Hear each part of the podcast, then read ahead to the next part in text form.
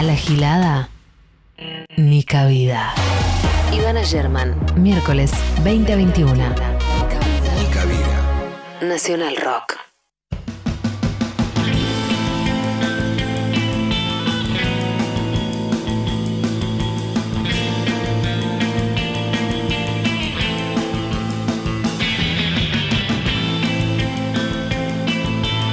Es 30 de junio, mañana empieza julio y estamos con el tema de los memes de julio. Y, una, una se va en eso, se le va la vida en eso y todo lo que realmente importa desaparece. Y es todo memes de julio de acá hasta el 15 de agosto. Después vemos con qué más nos evadimos. Bueno, bienvenidos a eh, Nica Vida, un nuevo miércoles en este espacio en Nacional Rock hasta las 9 de la noche. Aquí repasamos algunas de las cuestiones que hacen a la agenda de género. Tenemos distintos temas hoy. Es de uno, de esos programas en los que hablamos de distintas cosas y no de, de una sola. Este sábado, una de las primeras que vamos a tocar hoy, este sábado es el día de los locutores. Se supone que yo soy locutora, no lo tengo muy chequeado. O sea, hay una matrícula, hay una matrícula, hubo una carrera en el ISER, hay un número de carnet, un carnet que no fui a buscar por pandemia, pero eh, no, no tengo claro si alcanza con eso. Creo que no, creo que no, que hay un oficio que ejercer que aún no he ejercido. Eh, sin embargo, eh, ejercí cosas parecidas y lo que sí nos convoca eh, son algo de lo que ya se habló bastante también, los pocos lugares que ocupamos las mujeres y diversidades en los medios. Hace no mucho que empezaron a ponernos en los carteles, no sé si se dieron cuenta, en los carteles de, de la radio, de la tele. De hecho, cada vez que sale una de esas fotos que hay un montón de, de conductores como con los brazos cruzados, poniendo cara de malos, ya es una cosa medio rara socialmente que no aparezca ninguna mujer en esas fotos no dura ni dos segundos ese, ese posteo, ese cartel, ese afiche, sin que eh, le caigan, porque la verdad que es rarísimo. Entonces, hasta se generó una situación de por cupo eh, hay que poner unas mujeres, aunque después no tengan, esa es otra, es otro, es otro desfase, otro conflicto, aunque después no tengan ese lugar al aire, no haya un correlato, pero en el cartel sí. De todas formas, sirve, porque así es como eventualmente accedemos a algún tipo de construcción simbólica de nuestra marca, porque eso también nos estaba vetado. Si en el cartel solo aparece el conductor, que es re joven, re canchero, un, un viejo joven, como dice mi amigo Fede, eh, es re canchero y está así con los brazos cruzados también y cara de malo, y bueno, se va construyendo su marca y su cara y todo. Y bueno, y la que está ahí en la mesa con él, mucho no importa. Entonces, aunque fuera solo por el cupo de los carteles, aunque fuera solo para que no te caigan en Twitter, sirve en principio sirve, pues nosotras accedemos también así a ese marketing personal que todos necesitamos, no vamos a hacernos las que no. Necesitamos el marketing personal también. Eh, el conductor sabemos que siempre es un chavo, lo digo en este espacio que eventualmente eh, lo estoy conduciendo yo, pero en términos generales, ¿no? La radio generalista, la tele generalista, siempre hay, hay unos tipos siendo muy cancheros y eh, las mujeres están ahí como para agradar, un poco para agradarle al público, un poco para agradarle a ellos. Siempre el, paradigma era eh, polémica en el bar cuando empezó esta era. ¿Se acuerdan que la pusieron a Virginia Gallardo, pero medio sentada atrás a desnivel, ¿no? Como para que se le puedan ver las tetas, callada te traía, te traía un café, qué sé yo. Estaba como para agradar. Eh, y ese funcionamiento también pensaríamos en nuestro micromundo que se fue rompiendo un poquito no lo sé. O sea, si sintonizás cualquier radio AM o cualquier tele de aire, eh, más bien encontramos mujeres medio forzadas entre por los conductores, por sus jefes o por ellas mismas. eh, a reírse de chistes que los trajeron de 1920, a poner la voz más seductora, a decir la hora como si no tuviéramos. Yo, empecé este programa diciendo es 30 de junio, notición. Eh, como si no tuviéramos celular, ya está. ¿De qué le sirve que yo diga son las 8 y 5 de la noche? ¿A quién le sirve eso? ¿A quién le sirve? Si ya estamos viendo la hora por todas partes. Eh, y, e incluso hay más chances de que este programa lo escuchen en- después en Spotify. No sé, no tengo esos números. No sé si se escucha más en Spotify o, o ahora en vivo al aire. Pero realmente no suma nada que yo diga la hora o que tenga un carnet para decir la hora. Siempre además con la sospecha cada vez que se ocupa el espacio, es, "Mm, ¿esta qué habrá hecho? ¿Con quién se habrá acostado? Eso sigue, sigue existiendo. Pues por supuesto nadie puede contemplar que nosotras estemos a la altura del mérito que nos reclaman, ¿no? ¿Cómo podría eso ocurrirse a alguien, que una mujer esté a la altura? Entonces todo el tiempo es esa, auditoría permanente sobre nosotras de la que ya se habló un montón aquí en Nica Vida. Eh, y si cumplís con la voz seductora y con la risa, los chistes misóginos y con la hora ahí siempre a tiempo, siempre lista, 2006, eh, igual hay que auditar absolutamente todo, el largo de los llores, aunque estemos en una radio presentando música, eh, la formación, ni hablar de si hay algún tipo de militancia incurrís, tenés el tupé de incurrir en la contradicción y no tener todo resuelto, va a caer el peso de esa auditoría con todo sobre vos. Eh, y a eso hay que sumarle también, por supuesto, que tenemos que ser sororas entre nosotras y no ver a la otra como una competencia, cuando de facto, aun si nosotras logramos romper eso, ¿no? Y aliarnos, que se entiende el trabajo que estamos haciendo durante los últimos años, de facto los lugares siguen siendo poquísimos. Y el lugar para las mujeres y para las diversidades es uno en la mesa, es el rol de mujer. No, es, no, hay, ahora empiezan a haber muy de a poquito mesas de mujeres que hablan, porque sí, venimos de, de escuchar Icupay, por ejemplo, aquí en la radio pública. Pero en general los chabones tienen cada uno su rol y la mina tiene el rol de mina. Entonces, ¿cómo no vamos a andar a los codazos? Si hay que, si hay que aspirar entre un montón a esos poquitos lugares. Entonces hoy convocamos, les vamos a escuchar en un ratito, a tres locutoras amigas y queridas y con las que fuimos haciendo en alguna medida la carrera en los medios juntas, aunque fueran distintos roles, que son Trini López Rosende, eh, Noel Padrón y Sofi Carmona. Y pasó algo muy lindo cuando, Lali sabe esto, cuando le pedí el audio a Sofi, eh, que hace muchísimo, como que hacíamos siempre radio en las mismas radios de internet, nos fuimos cruzando antes de estar en, en medios grandes o en medios comerciales o lo que fuera, eh, le pedí este audio y mandó el audio que vamos a escuchar en un rato, con una parte que obviamente no vamos a incluir, pues me da un poco de pudor, pero en la que de golpe hablamos de una historia que teníamos de hace muchísimo tiempo, de la que nunca habíamos hablado entre las dos, hace cinco o seis años esta historia, y nunca nos habíamos puesto a hablar de ese tema, de precisamente una disputa por un espacio que tuvimos involuntariamente, ¿no? Porque justamente era ahí este poco espacio y a ver a los codazos quién se lo queda, eh, y nos agradecimos las dos cómo fue la otra con, eh, la otra precisamente eh, hace cinco o seis años. Che, estaba esta situación, nunca, nunca hablamos de esto, nunca lo explicitamos entre nosotras y sin embargo te, agradezco por, por, bueno, por no haberme tratado mal, por esto, por lo otro, como todavía sin tanto marco teórico. intentábamos desde hace un tiempo largo desarmar esa circunstancia, aun cuando de hecho eh, los lugares eran pocos y en ese caso el lugar era uno solo y éramos quizás dos, eh, desarmar ese, esa competencia que nos imponen y decir, bueno, la otra está, buscando lo mismo que yo, tiene derecho también, vamos a apoyarnos. Bueno, no es sencillo, justamente porque el contexto no, ayuda a nada, por más deconstruida, por más que lo que fuera. Así que me parece bien este mínimo comentario para, aplica a cualquier lado, ¿no? El sábado es el día del locutor y los medios son lugares muy hostiles y muy superficiales, eh, donde se nos opinan cosas que ni siquiera hacen al trabajo y demás, pero básicamente en cualquier organización eh, este peso extra sobre nosotras pesa, valga la redundancia, está. Yo ya lo dije esto, pero la verdad es que yo siempre quise ser conductora y la primera vez que me llamaron para conducir un programa es ahora en Nica Vida y Radio Nacional Rock la dirige una mujer, eh, que es Miki Luzardi. Y Está bien, podría no haber sido ella y podría no tener que ver con eso, pero la verdad, los hechos, digamos, si vemos hechos, datos y no opiniones, la primera vez que me han llamado para conducir un programa posta eh, fue cuando, una, cuando hay una directora. Directora, por supuesto que prácticamente no hay tampoco en ningún medio, ni mucho menos gente joven y demás. Entonces, hay mucho como para pensar y aún siendo conscientes de este contexto que nos pone estos poquitos lugares a los que tenemos que aspirar a los codazos, eh, pensar cómo podemos ser, también lo de siempre, cómo podemos ser mejores entre nosotras y a lo sumo si le tocó a, la de al lado, celebrarla, saber que la próxima nos va a tocar a nosotras eventualmente y si nos tocó a nosotras, eh, bueno, acompañar a la que no le tocó para ver cómo, cómo podemos hacer lugar. Es muy difícil, eso no, está para nada superado esto, por esto mismo, porque hoy no me escribí la apertura casi, hoy vine a hablar, así, vine a hablar, hacer, hacer la radio. Eh, es muy difícil porque estamos determinadas y porque necesitamos los trabajos, y necesitamos los lugares y necesitamos las fotos y necesitamos un montón de cosas y no tenemos como, bueno, como digo, ya parezco Alberto, como yo siempre digo, como yo siempre digo, no tenemos ese derecho a la mediocridad del que disponen los varones. ¿Por qué? Por esta auditoría permanente, porque tenemos que estar buenas, porque tenemos que eh, ser graciosas, inteligentes, estar formadas, no tener contradicciones, hablar sexy. Todo eso que tenemos que hacer no se le pide a ningún hombre eh, o a casi ningún hombre. Y bueno, como siempre, el derecho a la, a la mediocridad es una reivindicación también, de mi parte. No quiero decir de este espacio, porque no quiero hablar por Tony Cabida ni por toda la radio, pero de mi parte, Ivana Sherman, yo Ivana Sherman lo firmo, reivindico el derecho a la mediocridad. Trato de escaparle, pero deberíamos tener el derecho. Así que, bueno, en, un ratito vamos a, escuchar a Trini, a Sofi y a Noel.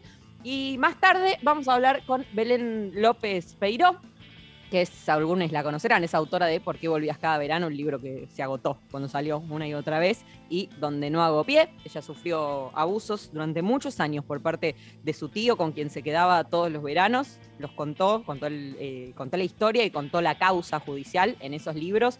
Eh, y en un ratito vamos a hablar con ella y más tarde, aún más tarde, con nuestra compañera Amanda Alma, porque compañera del área de géneros de Radio Nacional, porque vamos a, porque se aprobó, es una notición del jueves. Ya pasó casi una semana, pero es notición. Se aprobó, es ley en Argentina el cupo laboral travesti trans, así que es un motivo enorme de celebración. Bienvenidos todos a Nica Vida. Hasta las 9 nos quedamos aquí en Nacional Rock.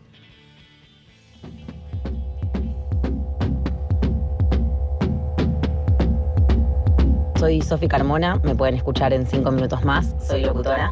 La Catrini López Rosende y mis importantísimos testimonios respecto a la trayectoria como mujer locutora. Soy Noel Padrón, soy locutora, trabajo actualmente en Pop en el programa que conduce José María Listorti. Cuando comencé mi carrera, recibía muchísimos comentarios sobre mi aspecto físico, sobre lo que tenía puesto. De hecho, trabajé en programas de radio donde al comienzo era como un tema que siempre se hablaba, cómo estaba yo vestida, hasta incluso a veces se mentía con cosas como para llamar la atención de quienes estaban del otro lado. Por supuesto que mi cabeza también era otra y me sentía incómoda, pero no sabía bien por qué o cómo expresarlo. Si dijeron algo sobre mi cuerpo, muchísimas veces y en cuanto pueden la tiran, obvio. Que no tengo tetas, que mi flequillo es un asco, que me río como una rata. Bueno, sobre todo la parte de que no tengo tetas. Lo peligroso es que como es un programa donde nos bardeamos entre todos, ese gag agresivo intenta pasar soslayado como, bueno, es un chiste, che. Pero estos chistes no solo ocasionaron que me juzguen ellos, sino que me lleguen un montón de mensajes replicando ese discurso. Porque de pronto no tener tetas se volvió para ellos un gag. Lo empezaron a usar para desacreditar una opinión mía al aire. Es un gag de humor en el que un montón de cómplices de un lado burlándose de mi cuerpo y yo del otro lado yéndome a casa hecha pelota, básicamente. Ni hablar que, bueno, tuve que trabajar mucho como mi relación con la hegemonía, ¿no? Mi búsqueda por alcanzarla cada vez más, con mi aceptación por quién soy y por qué lugar quiero ocupar en los medios de comunicación. Me da un poco de pudor decirlo, pero muchas veces sentí que mi cuerpo no era el cuerpo que tenía que ser para formar parte de los grandes medios de comunicación. Y cuando digo que me da pudor es porque cuando alguien me ve afuera dice, y esta chica súper hegemónica, ¿qué duda puede llegar a tener? Bueno, sinceramente en algunos momentos sentí que mi peso era mucho mayor al de las chicas que formaban parte de la televisión, por ejemplo.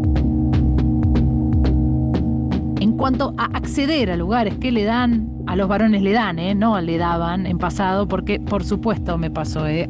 siempre me costó, porque justamente los lugares que al menos a mí me interesan o me interesaban fueron históricamente ocupados por chabones y qué sé yo, una se plantea siempre eso de no sé si no me lo dan porque no soy varón o porque en realidad no soy tan buena, ¿no? Trinidad baja el copete. Pero después, bueno, escuchás y ves cómo funciona la cosa, mirás alrededor y ves que es algo que se repite, así que me inclino por lo primero. La experiencia más cercana donde sentí que me costó acceder a un lugar ocupado por varones fue la parte de deportes, siempre. En una M, por ejemplo, muy hegemónica, un conductor, un señor muy grande, me llegó a decir al aire, ahora vamos a hablar de fútbol Noel, así que si querés anda a comerte un caramelo media hora. Eh, no, señor, no me gustan los caramelos media hora y además usted es básicamente un horror. Tuve que trabajar mucho con respecto a mi estética, a mi imagen, muchos comentarios del tipo de, ah, bueno, usás esa ropa o, ah, bueno, vos no te vestís como las demás. Pero bueno, tratando también de justamente tratar de plantar esa semilla de que no siempre lo que todos hacen es lo que está bien y eso creo que es lo que me enseñaron estos años de carrera y el feminismo. Yo sigo viendo afiches de radio y televisión promocionando programas donde el 90% de las figuras son hombres, conductores hombres, figuras hombres, directivos de las radios que escuchamos hombres también, faltan mujeres, faltan diversidades en los medios hegemónicos, seguimos en deuda con eso y sigo viendo una gran deuda también respecto a los cursos de violencia de género en medios, que deberían ser obligatorios, no encontrarnos en una capacitación y ver que en el Zoom estamos tres o cuatro mujeres que pasamos por esos momentos violentos.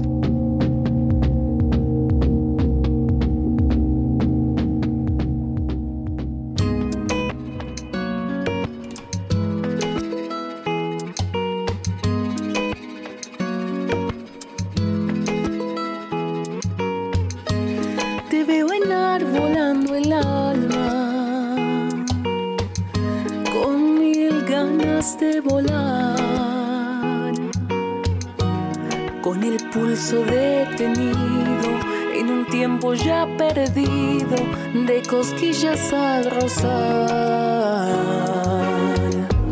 Por mi parte es lo mismo. No hay por qué simular. Es que fuimos tan distintos, dos senderos en la arena, dos orillas en el mar. Fue ganando el precipicio silencio cotidiano y estas ganas de cantar.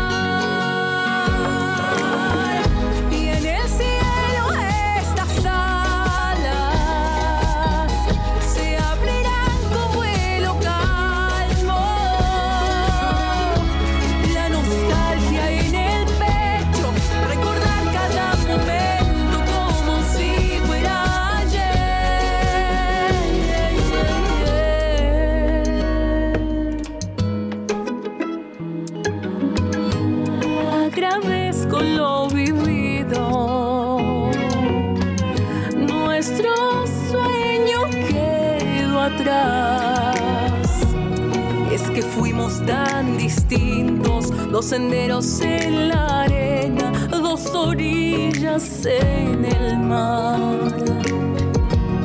Fue ganando el precipicio, el silencio cotidiano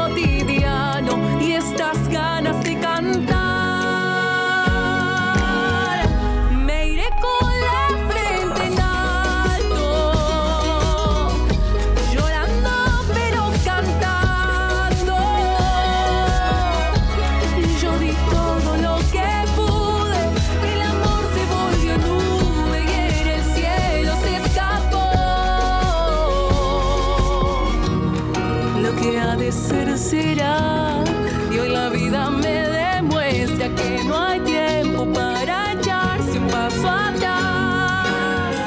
Y en el cielo estás. Escuchamos a Flor Paz. Esta canción se llama Dos Orillas. Hay un número de WhatsApp Nacional Rock. Es 11 39 39 8888. 11 39 8888.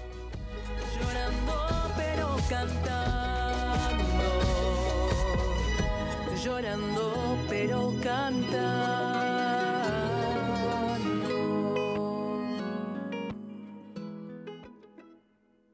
937. Seguimos en Twitter, arroba Nacional Rock 937. Un grito que no se calla. La garganta poderosa. Periodismo villero, militancia y dignidad.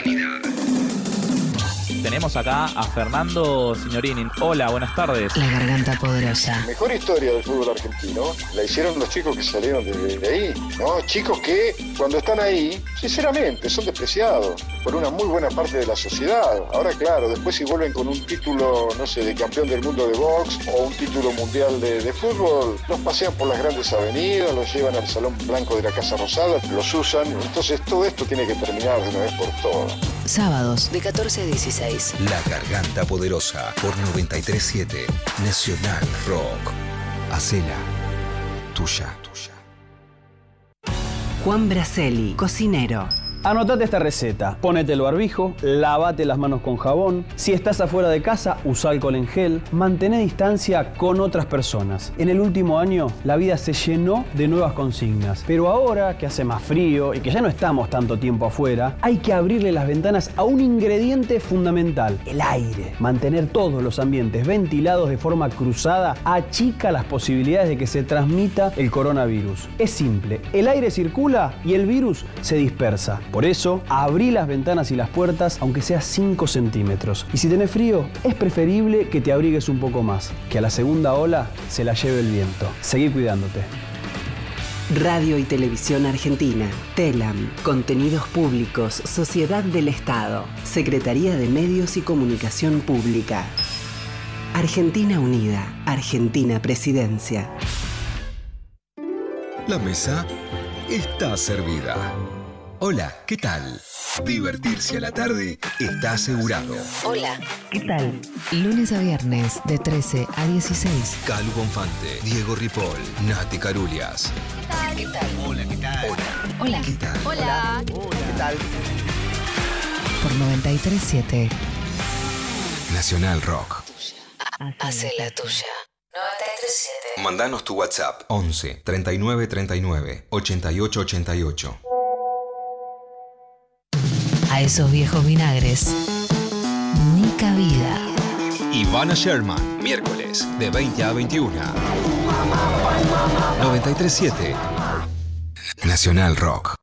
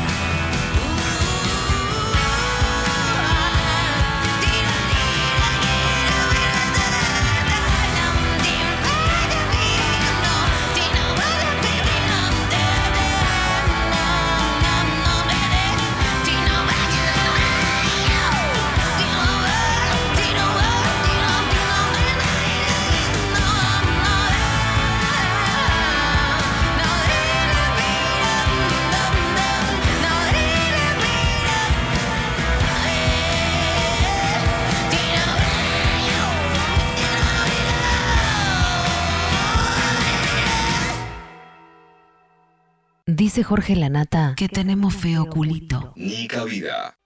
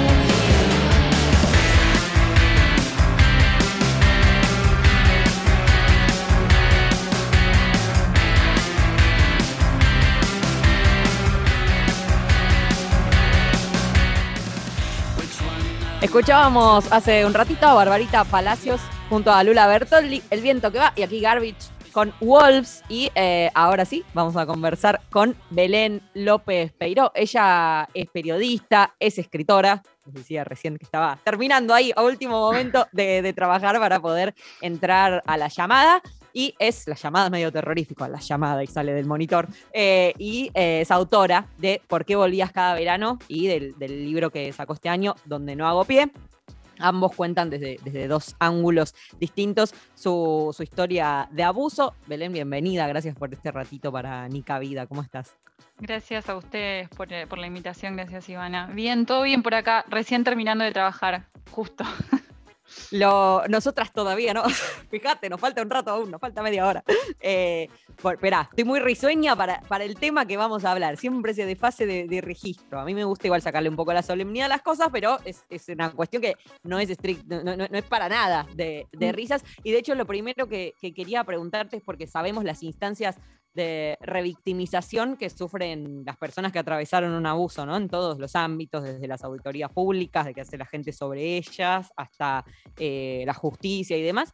Entonces, eh, pensando yo misma en esta nota, quería preguntarte cómo, cómo sería una entrevista o una charla correcta con alguien que sufrió abusos. Y eh, creo que, no digo, o sea, como cuando, cuando empezaste diciendo, hablando desde el humor o lo que sea, me parece que, que no está mal. De hecho, la primera vez que, que leí un fragmento del libro, incluso antes de que sea libro, porque volvías cada verano, eh, terminé de leer y el, el clima de la sala era áspero y se subió al escenario Flora Alcorta y Vero Lorca y hicieron humor. Yo decía, ¿cómo hacen? Eh, las admiro. Y, y a mí me trajo mucho alivio, porque si no, siempre la, la solemnidad y eh, eh, yo creo que, que esa solemnidad a veces es parte de la revictimización, ¿no? Porque tiene que ver con el estereotipo de víctima, que es un poco eh, la tristeza, eh, la falta de deseo, de diversión, y no, creo que no se trata de eso nada más. Creo que hay muchas formas de abordarlo. Em, pero, pero nada, me parece que, que está bueno eh, pensar desde dónde y creo que esa es una posibilidad. Sí, a veces está medio el límite de, de como te estás riendo de eso o estás banalizando algo que es muy terrible, que pasa con, con otras cosas que son muy terribles también en, en la vida, ¿no? Eh, a, a mí, a mí que tengo otro trabajo que sí tiene que ver con, con el humor y me, me- me- me viven eh, preguntando eso, como, ¿no? ¿Y cómo haces? O por qué te reíste de, de- de los muertos de hoy de COVID. Y no me reí de los muertos de hoy de COVID, me reí de que estamos todos en una potencial situación de muerte inminente y necesito procesarlos, como eh, hay algo sí, de, procesar eso. Bueno, un poco llevabas eh, recién a, a- a otra idea que quería hablar con vos, que también está bastante en debate los últimos años, que es precisamente la de víctima, ¿no? Si alguien que pasó eh, por un abuso tiene que ser víctima o tiene que ser víctima para siempre o es un, un periodo acotado, se puede salir de esa eh, condición, posición. Yo creo que es fundamental eh, en un momento determinado reconocerse víctima de una situación, ¿no? De una situación de abuso. Es parte de el poder aceptarlo es parte de como un proceso fundamental para poder hacer algo con eso. Eh, el problema es lo que pasa después de ahí, es em, todo lo que implica ser llamada o ubicarse en el lugar de víctima, aunque sea por un momento, ¿no? Primero porque creo que, víctima es el nombre que adquirimos judicialmente, ¿no? Víctima y victimario. eh, y es un nombre cargado de, estereotipos, un poco esto de, lo que hablaba recién, ¿no? Yo decía, ¿no? Ca- ¿Qué, qué- qué tipos de víctimas nos muestran los medios de comunicación?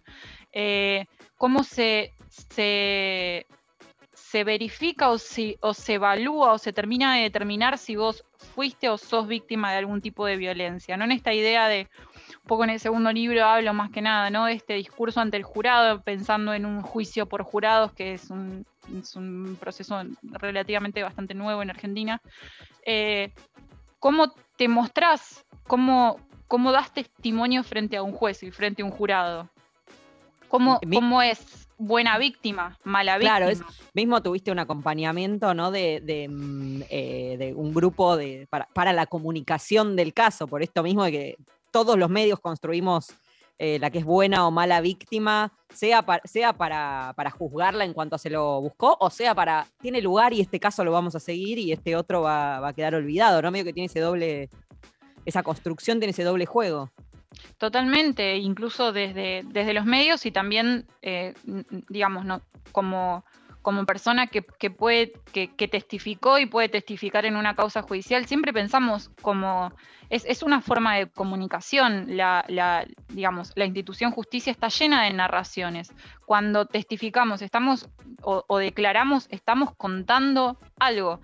Eh, desde cómo estamos vestidas hasta dónde enfocamos, es todo como todo parte de, de- de- de una situación y tenemos que pensar desde dónde vamos a hablar. La cantidad de veces que pensé, bueno, saco el pañuelo verde de la mochila cuando voy al tribunal, lo dejo, ¿Cómo, qué- ¿de qué manera conviene que presentarme delante del juez? Eh, es complicado. o sea, Sí, es es como una cosa, hay que armar una, una perfo, una performance, además de tener que revivir ¿no? Eh, el caso. Una, Sí, y a la vez también el- e- es un proceso y una dilatación que no tiene en cuenta la transformación también. O sea, yo creo que por ahí ese ideal o estereotipo de víctima se acercaba mucho más la primera vez que me presenté con 22 años, sintiéndome muy sola y estando como todavía en un proceso de reconocimiento del daño, ¿no? Eh, creo que ya después de siete años la situación es otra, después también de, de- de- de- de- militancia, de lucha, de, creo que, que no- nos paramos en otro lugar porque un poco la vida no también nos lleva a eso, ¿no? También después de haber escrito esto, por lo menos en, en dos libros, imagino que hay, hay más cosas escritas, ¿no? Pero después de haberlo escrito, no sé, me- o sea, yo cuando leí por qué, eh, cuando leí Donde no hago pie, releí por qué volvías cada verano y como eh, está contado de esta forma polifónica, ¿no? En la que habla de golpe familiar, de golpe vos misma, de golpe eh, él, de golpe una parte de la causa, eh, como ponerte vos a que esas personas hablen a través tuyo, ¿cómo funcionó? Yo creo que, que en los dos libros me aboqué mucho a la cuestión de la forma. O sea, en esto de. Claramente hay, hay algo más, más allá de, de- Por ahí del recorrido que haya hecho en la literatura, hay mucha presencia de, también de, comunicación, que es un poco también lo que, lo que estudié. Y siempre para mí fue fundamental no solamente el qué decir, ¿no? Sino también el cómo decirlo, el cómo contarlo, cómo hacer para, para que eso de verdad llegue. En el caso de por qué volvías cada verano, la polifonía fue una gran herramienta. O sea, me permitía dar cuenta de- del abuso, de cómo el abuso se prolongaba más allá de los hechos, de cómo, eh, del porqué del silencio, de, de qué significaba que a mí me doliera más, eh, digamos, el descreimiento de mi familia que el abuso en sí, de, de, de cuál era esa orquesta que, que, digamos, que permanentemente hablaba en mi cabeza que tenía que ver con el contexto, que había de alguna manera permitido el abuso eh, o de alguna manera hecho algo para que, para que no se develara, ¿no? Para que esa situación no saliera a la luz. Eh, entonces, eh, creo que eh, la polifonía involucraba no solo a la víctima y al victimario, sino que complejizaba la cuestión y hacía que vos estés donde estés, en el lugar que estés, te interpele. Y creo que eso fue fundamental. Em, tu, tu abusador, ¿cómo, estaría bien que me refiero? ¿Tu abusador? O sea, hasta me parece medio raro incluso decirle, era una persona que tenía el lugar de tío en ese momento, pero Sí, Eh, la verdad no que sé. todavía no sé bien cómo No nombrarle o sabemos. cómo nombrar. O sea, podés, o sea, de victimario o lo que sea, el, abusador en vez de tu El- abusador por ahí. Sí, está bien. Sí, en la misma línea de, ¿no? de esto de seguir siendo víctimas, es como hay que, hay que reformularlo e ir con cautela. Si, si, si cometo alguna imprecisión, decímelo, porque es, es como hay que Al ir contrario, armando- está bueno preguntar, o sea, como que pensarlo, pues yo no lo había pensado, pero sí, Sí. siempre que sos, siempre que sos víctima es víctima de. Entonces, Claro. sí. Sí, por- no, porque además por eso mismo, ¿viste? O sea, me doy cuenta yo también ahora, estamos eh, todo el día consumiendo este discurso de todo lo que hablamos recién y de cómo se constituye y de golpe, bueno, para, ¿y cómo me, re- cómo me refiero a esta persona con, con- con la persona que, que sufrió el, el ataque, Sí, la agresión? sí. Eh, bueno, el victimario era, era comisario, hay una, hay una situación, ¿no? Siempre cuando hablamos de femicidios, de abusos, siempre eh, cuando, cuando llega el, el- el resumen de femicidios de cada mes y demás, siempre hay un apartado sobre las fuerzas de seguridad y que los que son cometidos por las fuerzas de seguridad. eh, ¿Cómo funcionaba esta interacción siendo una localidad tan chica?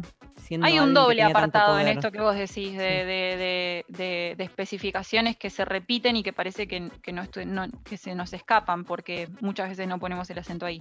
Por un lado, que siempre que hay un, eh, violencia sexual, siempre hay, por, por- por lo general y antes que nada, un, eh, digamos, una estructura de poder, eh, no una violencia previa económica, eh, siempre hay una cuestión de poder de fondo. Y después, dos estadísticas. Por un lado, que el 80% o más de los abusos son intrafamiliares. Esto es, basta de decir que el peligro está en las calles, sino que el peligro Ni también hablar. está puertas adentro. Dejemos de mostrar monstruos, abusadores, porque no, la realidad es que es una persona. Y suele estar muy cerca de las niñas que son abusadas. Eh, por otro lado, sí, en, mi caso y en el caso de muchas, eh, de hecho resonó el, femicidio que hubo, creo que fue en marzo, en febrero, eh, que fue también cerca de San Nicolás, en Pagos de Provincia de Buenos Aires, donde un policía mata a su pareja. Y sí, las fuerzas de seguridad muchas veces son protagonistas eh, en estos casos, em, pero también eh, creo que, tiene que ver con esto, de dejar de patologizar al victimario o al abusador, sino decir, son personas que ocupan los espacios de poder muchas veces, son vecinos, amigos de la familia, son eh, padres, abuelos, hermanos, eh, y en este caso, sin dudas, en mi caso particular, creo que la distancia, el hecho de que, eh, o sea, la, familia materna es la que es del pueblo, mi mamá fue la única hermana que se vino a estudiar a Buenos Aires, entonces yo nací acá, pero el hecho de, de poder tener una distancia, de decir, no, bueno, si no me cree mi familia, yo no puedo vivir, entonces no denuncio, porque hay un sostén económico detrás de todo eso también, eso me permitió tener más libertad para poder denunciar. Eh, porque sin dudas que hablar en el pueblo, teniendo en cuenta que esta persona no solamente ocupaba lugares en la policía, sino también en el club, eh, en la iglesia, en el hospital, que hay uno solo de cada uno, era complicado.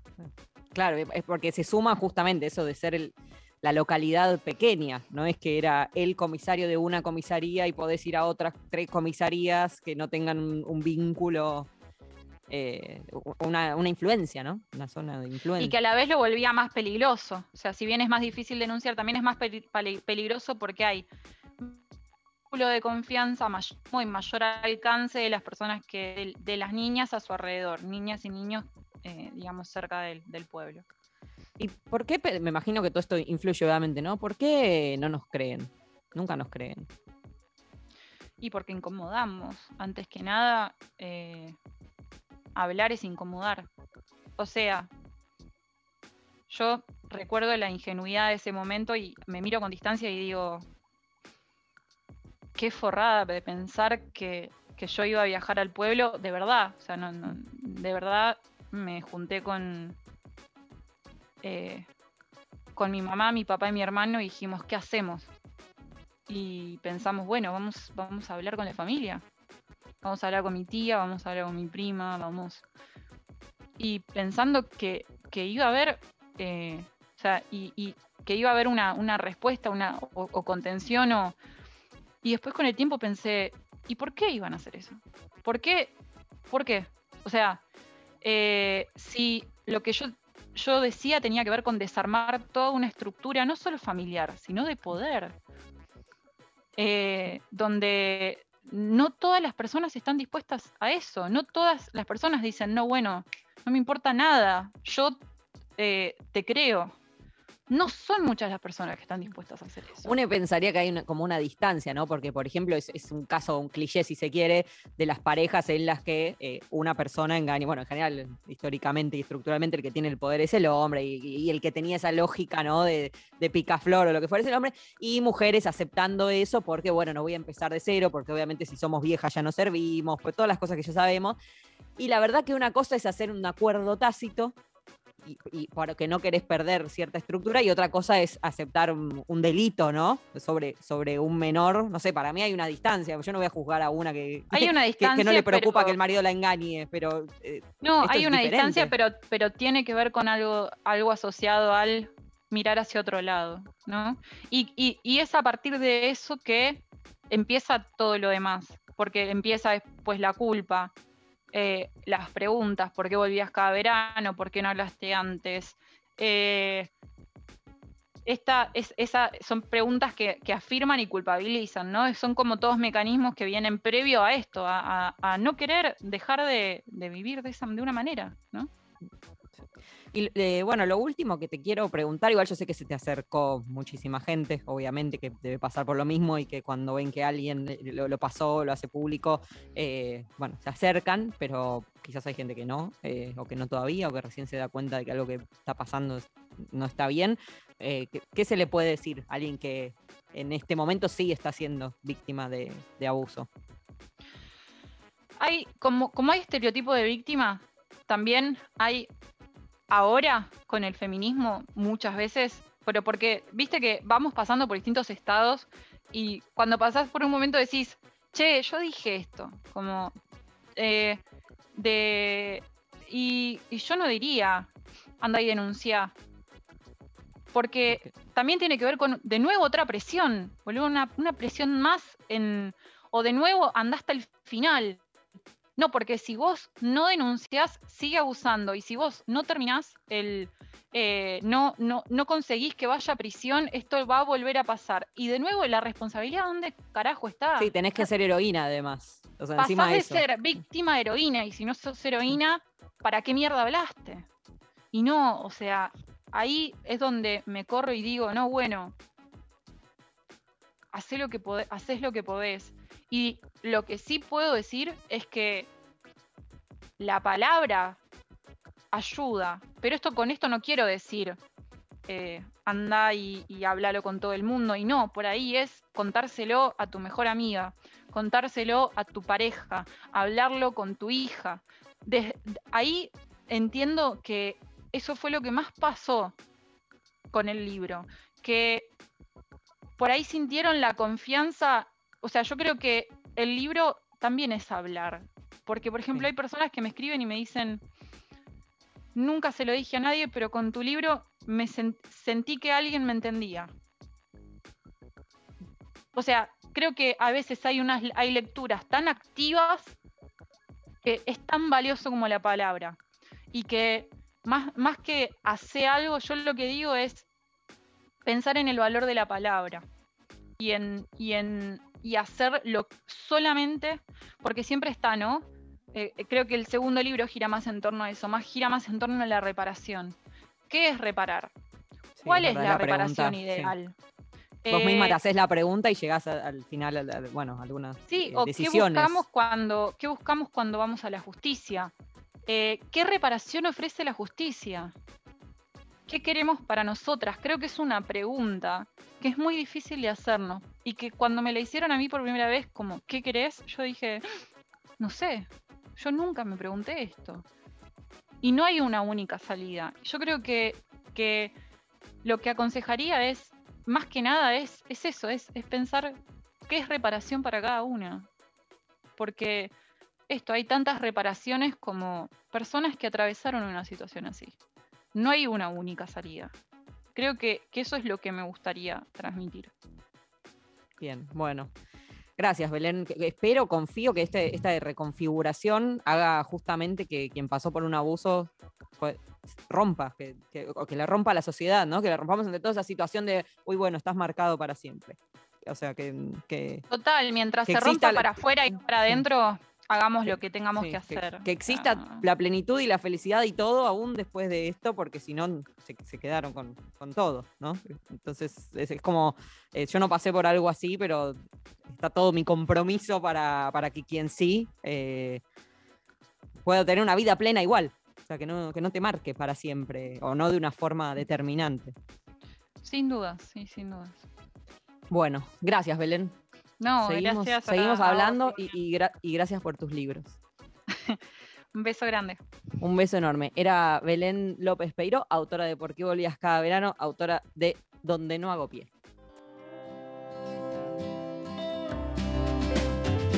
Dijiste que ibas a besar toda sustancia, toda sustancia. Dijiste que ibas a ofrendar tu piel y tu alma tu piel y tu alma. Dijiste que ibas a parar, ibas a llorar y volver a vos. El tiempo es un perro ciego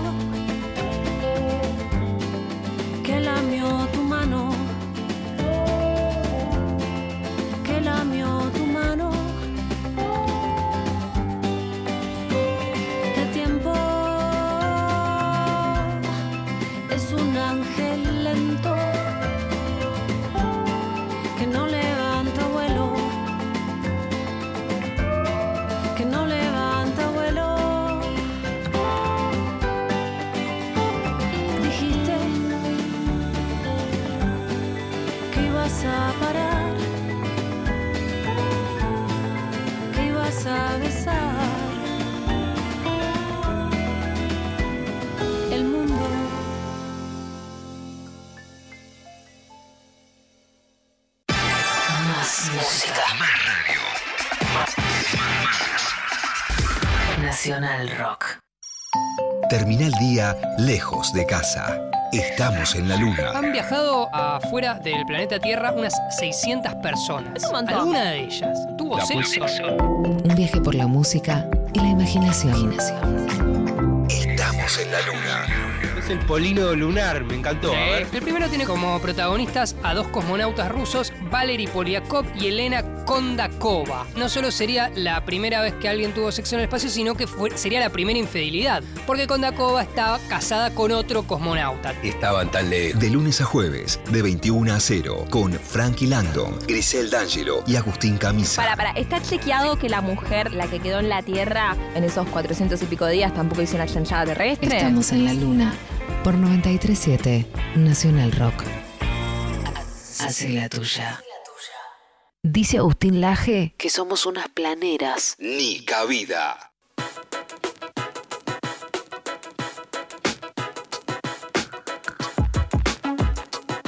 Bien, nos queda un ratito, estuvo muy interesante la charla con Belén. Hacía un montón de tiempo que quería hablar con ella desde que leí sus libros. Estamos haciendo notas muy emocionantes en Nica Vida. Perdón, no es que nos quiera jactar de algo, pero la verdad que eh, lo- los últimos miércoles estuve terminando el programa bastante conmovida. Como siempre, los programas después los subimos a Spotify, a al Spotify de Nacional Rock. Eh, allí pueden, pueden encontrar todos los programas y este estará subido en estos días también. Por ahora no la, no no la hallamos, Amanda Alma, nuestra compañera, que vamos a conversar algunas cuestiones del cupo trans, pero vamos a repasarlas de todas formas. El jueves fue casi por unanimidad, hubo, no, no tengo ahora el nombre, hubo un, un senador solamente del PRO que, que votó en contra. Eh, y finalmente Argentina da cuenta de este, este reclamo histórico, que es parte de una, de una cadena, ¿no? de una serie de leyes y de reivindicaciones que se fueron aprobando con los años y que tienen que ver con básicamente el derecho a existir, ¿no? Y a existir con lo- el derecho a existir con los mismos derechos que los demás. em, y a partir de ahora, el 1% de la planta de trabajadores estatales tiene que pertenecer a la población travesti trans, eh, lo cual va, bueno, hablábamos hace un rato, ¿no? En, términos mucho más frívolos, por supuesto, ¿no? De los carteles en los medios que ya tienen que ocupar eh, a veces mujeres, porque si no es, parece surreal. Bien, en, en en, el cupo trans es en un término mucho más profundo lograr finalmente que se rompa ni es un eh, ni es un techo es como es una barrera completa de entrada para la población travesti trans que puedan finalmente acceder al trabajo formal. Eh, de hecho, hubo, hubo mucha polémica por el artículo que, que hablaba de que no se tendrán en cuenta, lo, estoy diciendo con, con Ernesto Martínez, me, acota Lalis, quien votó en contra, eh, con, con este tema de eh, la, criminalización, ¿no? Son personas históricamente criminalizadas y perseguidas por la policía eh, y maltratadas por el Estado, ¿no? Esto es una especie de reivindicación, pero digamos, eh, del mismo Estado que trata históricamente con desprecio a este colectivo y que finalmente habilita esta entrada al trabajo formal sin importar si tenés antecedentes de algún tipo o no, por supuesto que con el concepto de meritocracia cliché que se maneja no encaja mucho eso y por eso esa, esa- esa disputa y ese debate, pero podemos celebrar en principio que es ley el cupo trans en Argentina, es muy importante para todo el colectivo LGBT, pero también para todos nosotros, para, para, digamos, para toda la sociedad, ¿no? Es, es un lugar mejor donde vivir. Y por otro lado, esta tarde creo que se presentaba la guía para el tratamiento de infancias trans. Es otra noticia para prestarle atención porque es un documento que elaboró el Estado para que se reconozca y se respete la diversidad de género, sexual y eh, corporal. Tiene recomendaciones para que eh, para evitar la, violencia institucional en el ámbito de la salud. Esto cada vez que acá mismo pasó, cada vez que hablamos eh, con personas trans de cómo es acercarse a las instituciones, no solo eh, al mundo laboral formal, sino a las instituciones, a especialistas en salud sexual y reproductiva, como pueden ser ginecólogos que te maltraten. Eh, pasa también a, las lesbianas, ¿no? Que es como, no, pero bueno, ¿qué te tengo que explicar de cómo cuidarte si sos lesbiana? Bueno, no, sí me tenés que explicar, o tenemos que tener en cuenta algunos parámetros. Bueno, eh, en este caso puntual es para tratar la niñez trans desde una perspectiva precisamente que sea acorde a la ley de, de identidad de género, otra de esas leyes en esta cadena ¿no? de, de- de ampliación de derechos que eh, venimos viendo en los últimos 10, 12 años. Así que son algunas cosas que, que podemos celebrar brevemente antes de, de despedirnos. Eh, ¿Qué más? ¿Queda algo más, Lali, pendiente? No, creo que estamos por hoy. ¿Estamos bien? ¿Con Nica Vida? Bien. Voy a saludar, por supuesto, a Lali Rombolá, que produce este envío. Mañana empezamos a armar el de la semana que viene. A Horacio, Prado y Mariano Massimino, que lo han puesto en el aire. Hernán Espejo, que lo musicalizó. Y a Diego Rodríguez, que editó el, compilado de voces de hace un ratito de Trini, de Noel y de Sofi. El beso para ellas, por supuesto. El sábado, feliz día de, de las locutrolas para todas nosotras. Y. eh, Ah, mi nombre, yo soy Ivana German, creo que lo dicen los separadores. Qué importancia tiene, ¿verdad? Nos vamos con Eve Caletti, se quedan con Estamos en la Luna. El miércoles que viene a las 8 nos encontramos nuevamente en Nica Vida.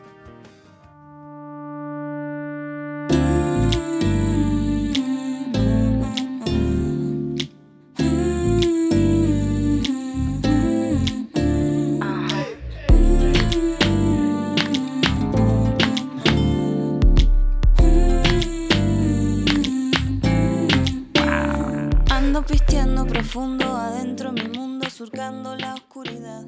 Voy susurrando.